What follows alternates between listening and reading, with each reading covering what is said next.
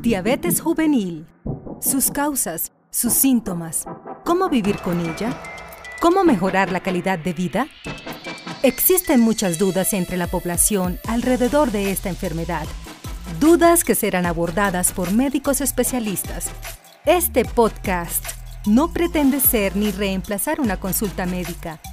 Es una breve guía educativa acerca de la diabetes juvenil si algún oyente cree tener algún síntoma de la enfermedad, la recomendación de los doctores conductores de este espacio es que se acerquen a su médico para que se haga el procedimiento adecuado para cada paciente. Y ahora con ustedes, sus anfitriones. Hola, mi nombre es José Abel Gámez, pediatra endocrinólogo, trabajo en la ciudad de McAllen, en el sur de Texas. Bienvenidos a un episodio más de su podcast Diabetes Juvenil. Para el día de hoy les tengo preparado hablar acerca de las cetonas. Y para eso les tengo una invitada muy especial. Es, va a estar con nosotros la doctora María Claudia Caldas. La doctora Caldas es una pediatra endocrinóloga que trabaja en la ciudad de Houston, Texas. Ella hizo su entrenamiento, sus estudios de medicina en la Escuela Colombiana de Medicina en Bogotá Después de eso estudió su especialización de pediatría en la Escuela Colombiana de Medicina, también ahí en Bogotá. Y luego se vino para Estados Unidos y aquí estudió nuevamente tres años más de entrenamiento en pediatría con la Universidad de Texas en Galveston. Y después de eso hizo su especialización en pediatría endocrinológica en la en la ciudad de Houston con el Baylor College of Medicine. Así que sin más preámbulos, aquí les dejo la entrevista con la doctora Caldas.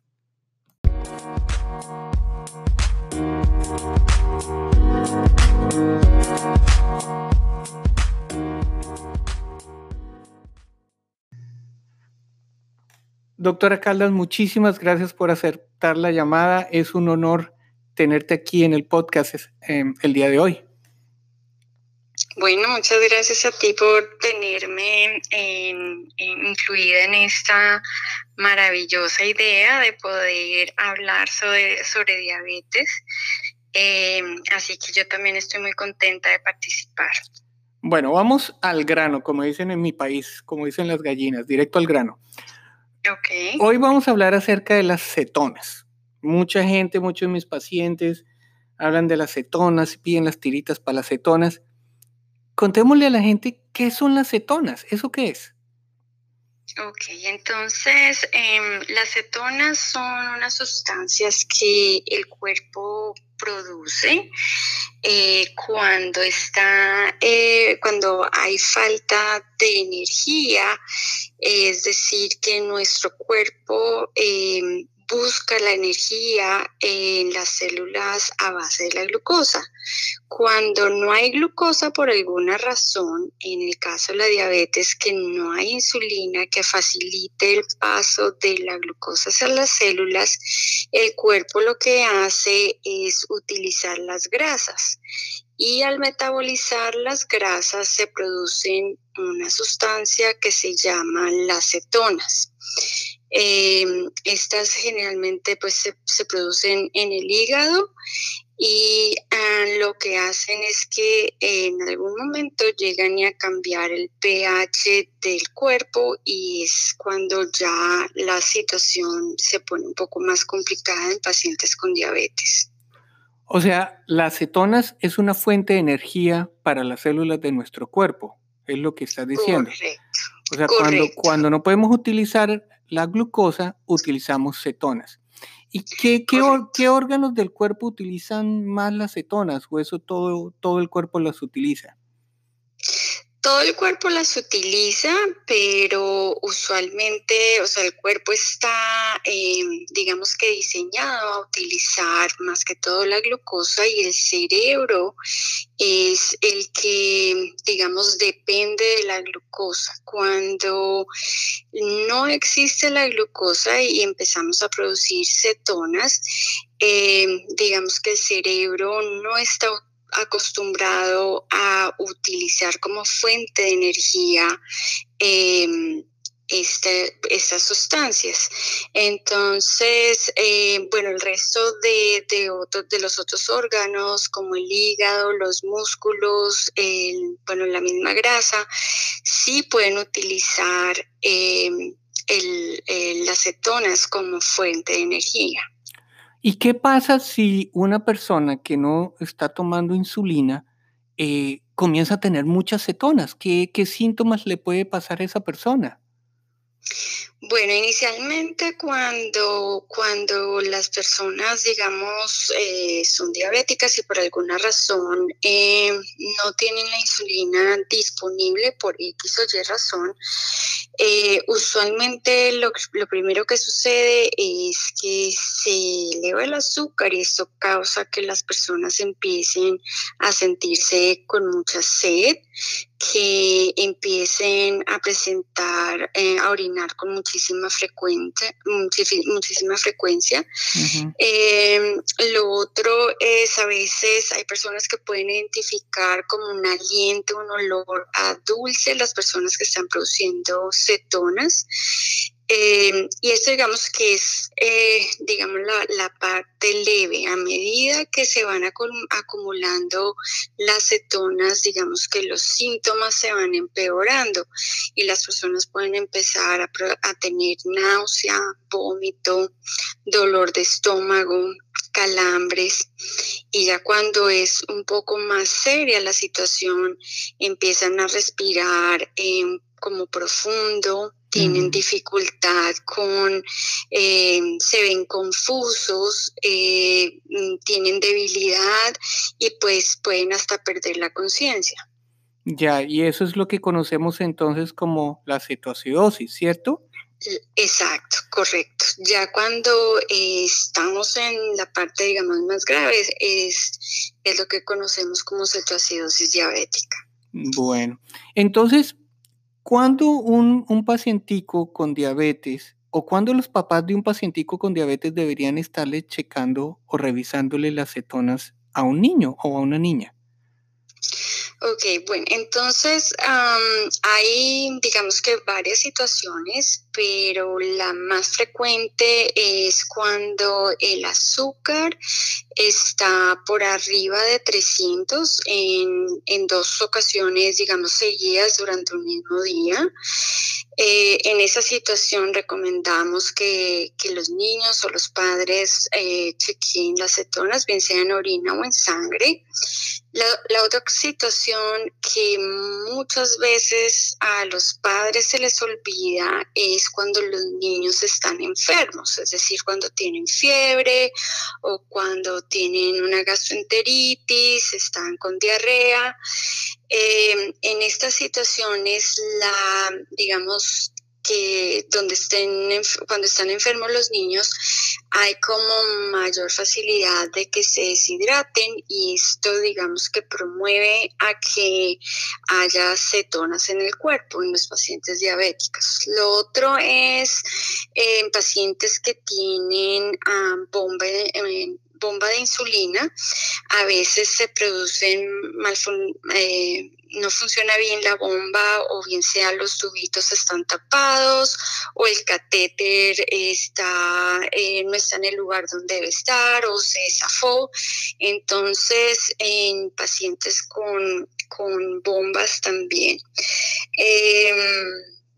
Em, Básicamente esas son como las tres situaciones. Lo que quiero recalcar es que no se olviden que siempre que los niños están enfermos con una gripa, con una fiebre, que no se olviden de chequearlas así el azúcar esté normal.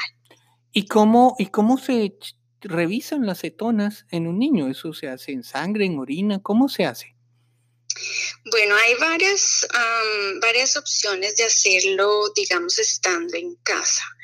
Em, se pueden chequear en orina y uno lo puede, hay unas tiritas que simplemente tú la, las eh, sumerges en la orina y te dicen qué tan altas, si hay presencia de ketonas, si son pequeñas, si son moderadas o si están grandes. Em, y eso es de acuerdo al color que aparece, ¿cierto?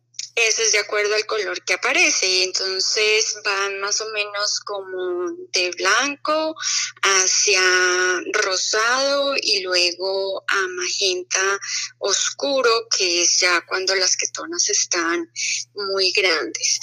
Em, la otra forma es con sangre, así como medir el azúcar. Hay unos eh, glucómetros que pueden medir em, las cetonas, em, pero esta es una marca especial, no todos los eh, seguros lo cubren, pero es otra forma de hacerlo. Ah, ok, perfecto. Bueno, doctora, ¿le parece si vamos a un pequeño corte de comerciales y enseguida volvemos? Bueno, dale. Bueno, y continuamos con la doctora Caldas, nuestra invitada especial esta noche. Doctora, se me olvidó preguntarle al comienzo, me gustaría que nos comentara un poquito de, qué la motivó usted a, como en la parte personal, a ser una pediatra endocrinóloga. Bueno, esto em, eh, sucedió, digamos, cuando me estaba formando en pediatría. Me causó muchísima curiosidad la endocrinología y pedí hacer una rotación en endocrinología pediátrica. Em, y, la, perdona, ¿y la pediatría dónde la hiciste? ¿Dónde hiciste la residencia de pediatría? Y yo hice dos residencias de pediatría. Yo soy colombiana hice mi primera residencia en Colombia, en la Universidad del Bosque. Y pues eh, para nosotros los extranjeros aquí en los Estados Unidos, em, desafortunadamente o afortunadamente, eh, nos toca validar o empezar casi de, de ceros. Entonces, eh, mi segunda residencia le hice en la Universidad de Texas en, en Galveston. Ah, ok, qué bueno. Entonces te contaba que, bueno, yo eh, cuando estaba en Colombia, que hice mi, mi residencia, hice una rotación en endocrino y me ¿Con el doctor Llano? Con el doctor Llano, con el ah, doctor, sí. Ajá. Y eh, me pareció pues fascinante eh, aprender todos los detalles de cómo las hormonas funcionan y cómo generan enfermedad. Y mm, eso fue una. Y ya pues cuando estaba yo haciendo mi subespecialidad, me, me, encantó, eh, digamos, manejar pacientes con diabetes, ayudar a las familias porque realmente es una, una enfermedad crónica que desafortunadamente hasta ahora no tenemos cura, pero como yo le digo a los padres, no hay cura, pero hay tratamiento y eh, si uno lleva bien el régimen que el doctor te dice y llevas las, las guías que el doctor te dice, la vida va a ser completamente normal y pues bien llevada. Así es. Este, ¿y en tu, en tu familia hay alguien que tenga diabetes? No, no, nadie en mi familia tiene diabetes. Ah, ah bueno, bueno, sí, porque la, la, diabetes es tan prevalente que a veces yo, yo les decía o yo les digo a muchos pacientes, muchas, casi que en casi en todas las familias hay alguien con diabetes tipo 2, por lo menos, sobre todo siendo hispanos. Y de pronto tipo 1 no tanto, pero la tipo 2 es lastimosamente cada vez más y más frecuente, ¿cierto? Sobre todo en niños. Sobre todo en niños, sí, las, digamos que la edad en que se diagnostica la diabetes tipo 2 está, a, medida que pasa el año, está bajando. Es decir, que estamos viendo niños preadolescentes casi que tienen diabetes tipo 2. ¿Cuál, cuál ha sido la edad de tu pacientico más joven con diabetes tipo 2? El más joven, 10. Wow. 10 años. Wow, qué tristeza. Bueno, ¿te parece si seguimos hablando de las, de las malvadas cetonas? Claro, sí, sigamos. bueno, entonces, em, bueno, ¿y qué pasa si, si un paciente, un pacientico se siente mal, está enfermo, em, y la mami o el papi le revisa las cetonas y le salen positivas, le salen, qué sé yo, moderadas?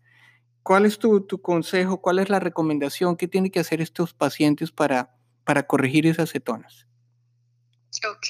Em, primero que todo tenemos que saber pues cuál es el eh, lo, qué es lo que está llevando a que se aumenten las cetonas. Entonces, uno, mm, obviamente mirar cuál es el azúcar que ha tenido el niño durante el día. Si el problema es que el azúcar está elevada y está recibiendo inyecciones de insulina, probablemente sea que no es suficiente la insulina que está recibiendo para poder mantener un azúcar adecuada. Entonces, bien sea que la dosis fue muy bajita, que no está recibiendo la cantidad de, insulina necesaria, que tal vez se olvidó darle la insulina eh, durante el día, que se olvidó tal vez dar la insulina eh, de larga duración o que tal vez la insulina no esté funcionando, que la hayan dejado en temperaturas muy altas, digamos en el carro, y que se haya echado a perder la insulina. Entonces, bueno, eh, si tenemos esta situación, entonces si las, azúcares han estado elevadas por X o Y razón, mm, pues primero recomendamos es si el niño está eh, tolerando bien eh, los líquidos, que tome bastante líquidos como, como agua, por ejemplo, y dos, empezar a corregir, a, disminuir eh, el azúcar dando insulina. Em, si el niño está vomitando y no está tolerando eh, lo que le están dando de líquidos, pues eh, de inmediato, pues yo, yo pensaría que sería eh, visitar la urgencia. Mm. Em, lo otro que yo recomiendo a mis pacientes es una vez que vean que hay ketonas, déjenle saber a su médico y déjenlos guías, o sea, nosotros los podemos guiar para prevenir ir a urgencias. Hay formas de prevenir que las cosas se vayan muy al fondo y sean peor.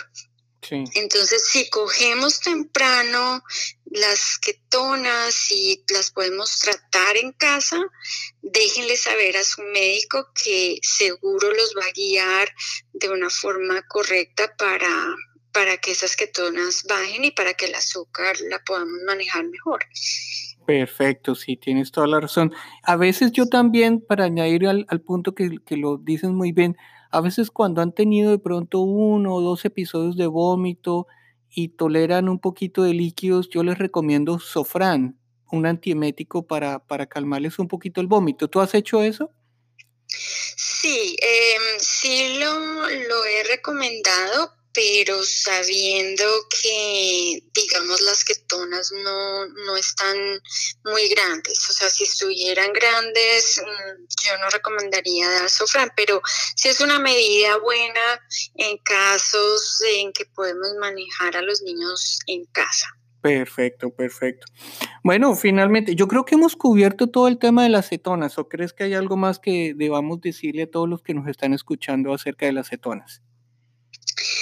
Pues yo creo una, una eh, algo que podríamos recordarle siempre a los padres y a los adolescentes que están empezando a manejar su, su diabetes es que nunca se olviden de su insulina. Es decir, que si eh, por alguna razón se olvidaron eh, en la mañana tratar de que apenas se acuerden, reciben la insulina. Em, y sobre todo la, la, de larga duración, ¿verdad? Em, eso, pues, o sea, todos somos humanos, todos a veces estamos corriendo, se puede olvidar, lo ideal es que nunca se olvide, pero hay situaciones donde puede suceder y si esto sucede, déjenle saber a su médico para ver cuál es el procedimiento a seguir. Perfecto. Bueno, para finalizar, te voy a hacer la pregunta del millón. Eh, no sé si a ti te pasa, pero a mí me pasa que hay pacienticos que ni se revisan el azúcar, ni se colocan la insulina, o sea, o se colocan solo una vez al día la insulina en vez de ser tres o cuatro veces como debería ser. Y a veces me encuentro muy frustrado de querer ayudarles, pero no, a veces no encuentro las palabras mágicas para poderlos motivar. Algunos los puedo motivar positivamente, algunos otros como que con un poquito de susto, hablando de las complicaciones, se motivan. Dime cuáles serían o compártenos tus palabras mágicas para motivar a esos pacientes que, que son poco, eh, ¿cómo se dice? Que cumplen poco con las recomendaciones que les hacemos. Bueno, pues ojalá existieran las palabras mágicas, pero desafortunadamente yo creo que es, es la, el curso, digamos, de la enfermedad en algún momento tú te vas a cansar y te vas a, o sea, no vas a querer vivir con la diabetes y muchas veces lo he vivido, sobre todo con muchachos, con adolescentes que simplemente hacen una negación de que tienen diabetes y deciden no colocarse la diabetes, la, insulina o chequearse el azúcar.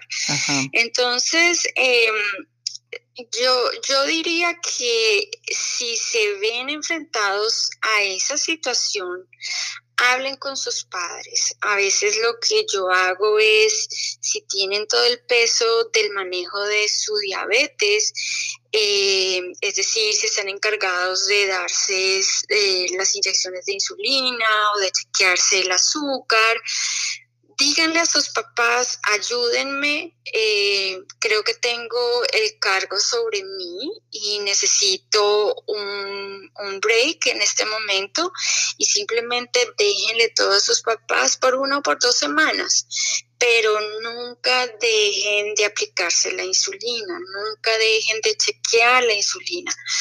Eh, eh, de, chequear la glucosa. Lo que yo les digo es, el chequear el azúcar en diabetes es saber por dónde estás manejando. Si tú no chequeas el azúcar, es como manejar a ciegas. ¿Y qué va a pasar? Te vas a estrellar. Entonces, em, pues esa es una recomendación. Eh, también hablar a, sus médicos, o sea, si están llegando al punto donde la situación ya es... Eh, está, digamos, afectando el manejo de la diabetes, hable con sus médicos. Hay muchas formas, digamos, de lidiar con la enfermedad, con grupos de apoyo, con eh, adolescentes que están en la misma situación, hablar con otros padres. Eh, hay grupos de Facebook, está el Juvenile, um, el Research, eh, eh Juvenile eh, Foundation. Ajá, ajá. Eso es una, es una buena forma de de estar, digamos, en contacto con otras personas. Entonces, si en ese, o sea, si ven que la situación se está poniendo mal y los padres, a pesar de que luchen con sus hijos, ponte la insulina, oye, te quédate el azúcar, busquen otros, otras ah, formas de apoyo y igual nosotros, digamos, como médicos, sabemos de muchas, eh, de muchas eh, formas de poder ayudar a los niños. A veces necesitan un psicólogo, se puede ir con un psicólogo. Entonces, pues, em, como te digo, no creo que haya palabras mágicas, pero sí hay situaciones mágicas que pueden cambiar el, el cómo ves la enfermedad. Ya, perfecto. Bueno, doctora, ha sido un placer tenerte esta noche. Muchísimas gracias por todo ese conocimiento que nos has transmitido. Eh, esperamos de pronto poder contar contigo en un próximo programa más adelante. Bueno, pues José David, muchísimas gracias por tenerme y sería un placer poder em, seguir charlando em, y educar a padres y pacientes. Ok. Bueno amigos, espero que hayan disfrutado la entrevista con la doctora Caldas. Si, tienen alguna pregunta, por favor no duden en preguntarnos. Me pueden encontrar en todas las redes sociales, en Facebook, en Twitter, en Instagram. Me pueden buscar con mi nombre, doctor José Abel Gámez. Me pueden enviar preguntas Y si quieren participar, también me pueden decir y podemos hacer algunas entrevistas. Recuerden, este es un espacio para ustedes y la idea es poder alcanzar a toda la comunidad latina para educar y dar un poquito de consejos acerca del manejo de la diabetes juvenil. Así que muchísimas gracias por estar con nosotros. Hasta la próxima.